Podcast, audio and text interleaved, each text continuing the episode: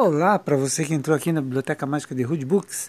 Eu sou o Rude, bibliotecário, organizador de bibliotecas particulares e eu gosto de fazer algumas leituras para pessoas que gostam de ouvir leituras no carro, ou seja, onde estiverem, cuidando do jardim, lavando a calçada, seja lá o que for.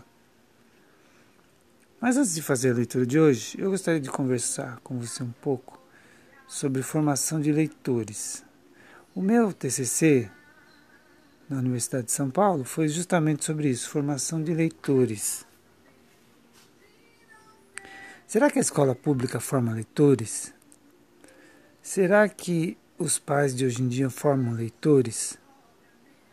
Então, no meu trabalho de conclusão de curso, depois de pesquisar em vários, muitos livros que eu fui lendo,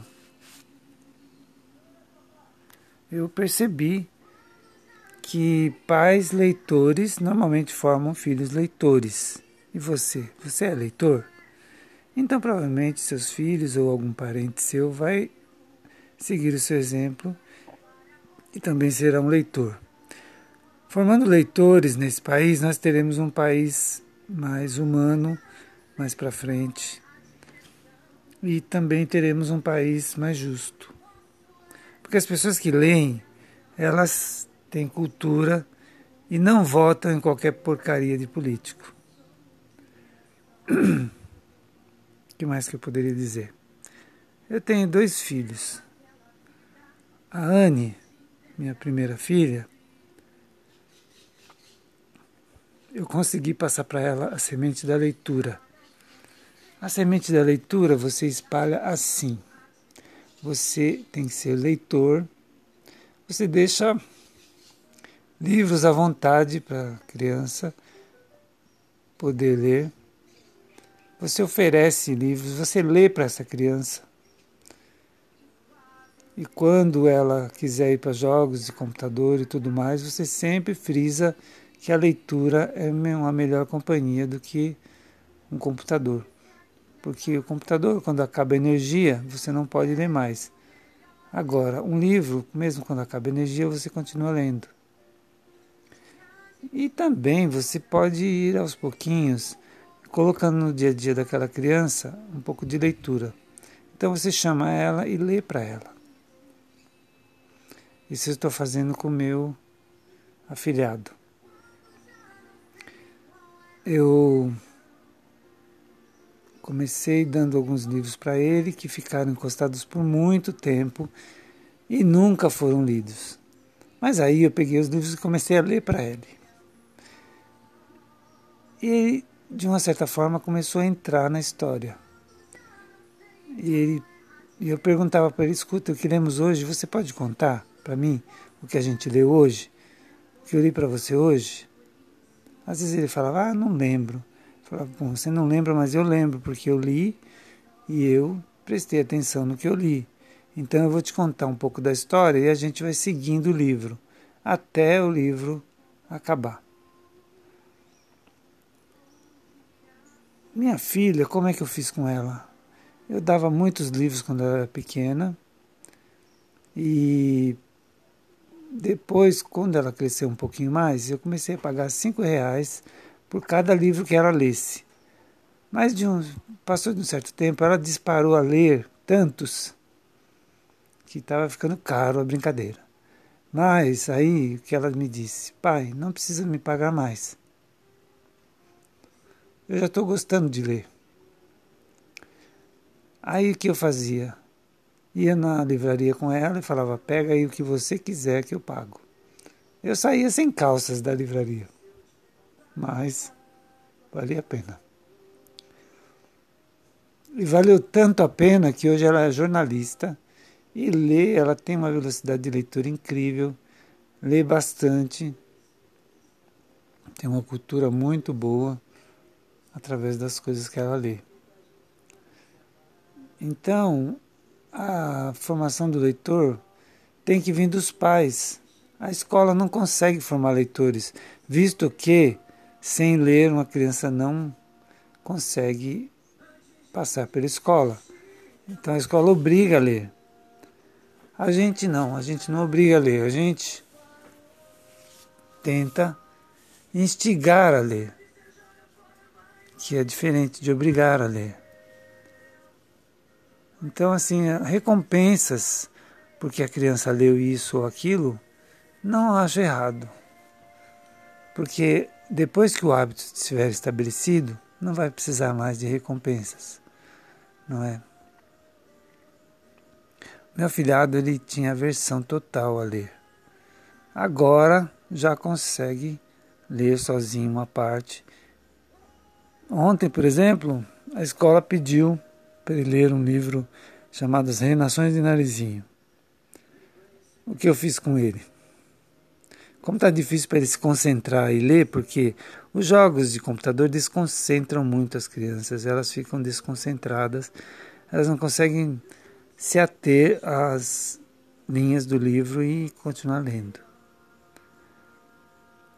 Então, que eu fiz com ele foi assim: olha, faz assim, você lê uma página e eu leio outra.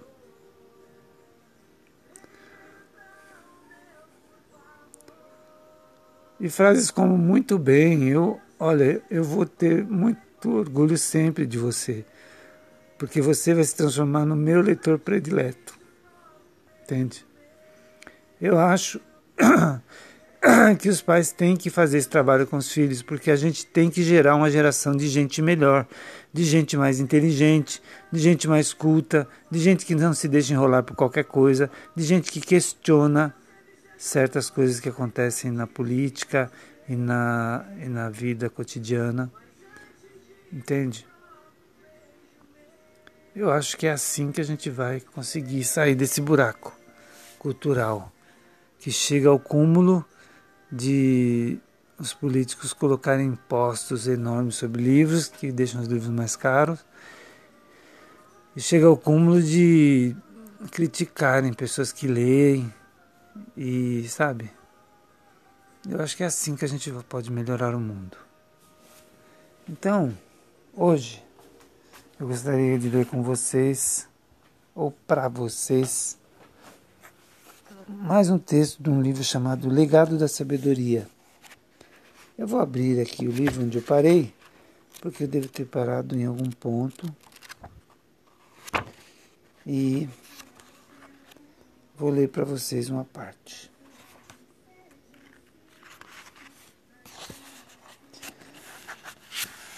Eu parei nesse livro na página 63. Esse livro, vou falar, o nome do autor é Miguel Atier Filho e chama O Legado da Sabedoria. Esse texto se chama A Cinderela Chinesa. Havia entre o povo das cavernas um chefe chamado Wu, W. Uma de suas mulheres morreu, deixando-lhe uma menina chamada Ye Xian, a qual era muito inteligente e habilidosa. O pai amava-a eternamente, mas quando ele morreu, ela havia se ela viu-se maltratada por uma madrasta que a forçava a cortar lenha e mandava a lugares perigosos para apanhar água em poços profundos. Um dia, Ye descobriu um peixe de barbatanas vermelhas e olhos dourados. Levou-o para casa, e ele cresceu tanto que ela teve de soltá-lo numa lagoa. O peixe, quando havia, vinha até a superfície e descansava a cabeça na margem. A madrasta, ao saber disso, preparou uma armadilha e o matou. Depois cozinhou, comeu e enterrou seus ossos. E quando viu que seu peixe desaparecera, foi chorar na mata.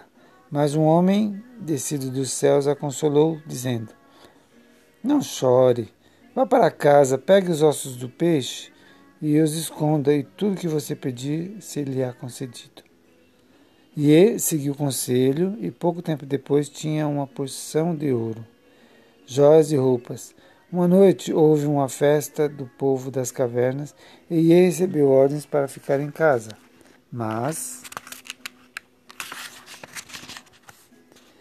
Meteu-se num vestido de seda verde e seguiu até as cavernas. A irmã e a madrasta tiveram a impressão de recolhê-la. E, e, percebendo que a fitavam, correu, mas com tanta pressa que perdeu um dos sapatinhos. Quando a madrasta voltou, encontrou Iê dormindo e não desconfiou de nada. O povo das cavernas encontrou o sapatinho e o vendeu.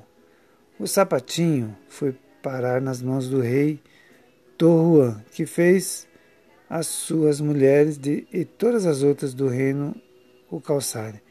Mas ele era uma polegada menor do que os menores pés. O rei, suspeitando de encantamento, prendeu o homem que encontrara o sapatinho. Mas este nada sabia sobre a sua origem. Muito intrigado, o rei então enviou emissários pela estrada para procurarem nas casas. Ao chegarem à casa de Ye Sen, perdão, ao chegarem à casa de Ye Sien, fizeram-na calçar os sapatinhos e eles souberam e eles couberam perfeitamente. Depois ela apareceu com um vestido de seda verde, tal qual uma deusa. O rei levou Yesien para o palácio na ilha juntamente com os ossos dos, do peixe.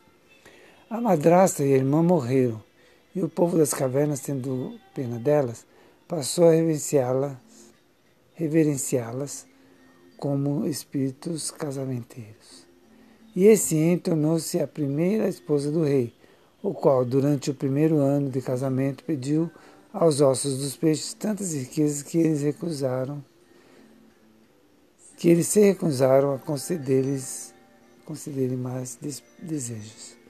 Por isso o rei pegou os ossos e os enterrou perto do mar. Tempos depois, quando voltou para desenterrá-los, a maré os levara e até hoje não foram encontrados. A versão ocidental mais remota de Cinderela é encontrada na França no século XVI. Essa que foi narrada provém de um livro chinês de mágicas e contos sobrenaturais chamado Yang Tsatu, escrito por Tuan Sheng há 700 anos antes. Este conto provou ser de tradição oral. Ele fora contado por um velho servo da família, descendente de um povo das cavernas chamado Yu Shou. Yugi Shou. Não chores, pede e te será concedido. E aqui acabamos o texto de hoje, que seria o texto Cinderela Chinesa. Bom, obrigado por sua audiência e até a próxima leitura. E vou te dizer, não faça bagunça. Um abraço a todos e obrigado pela sua audiência. Ciao.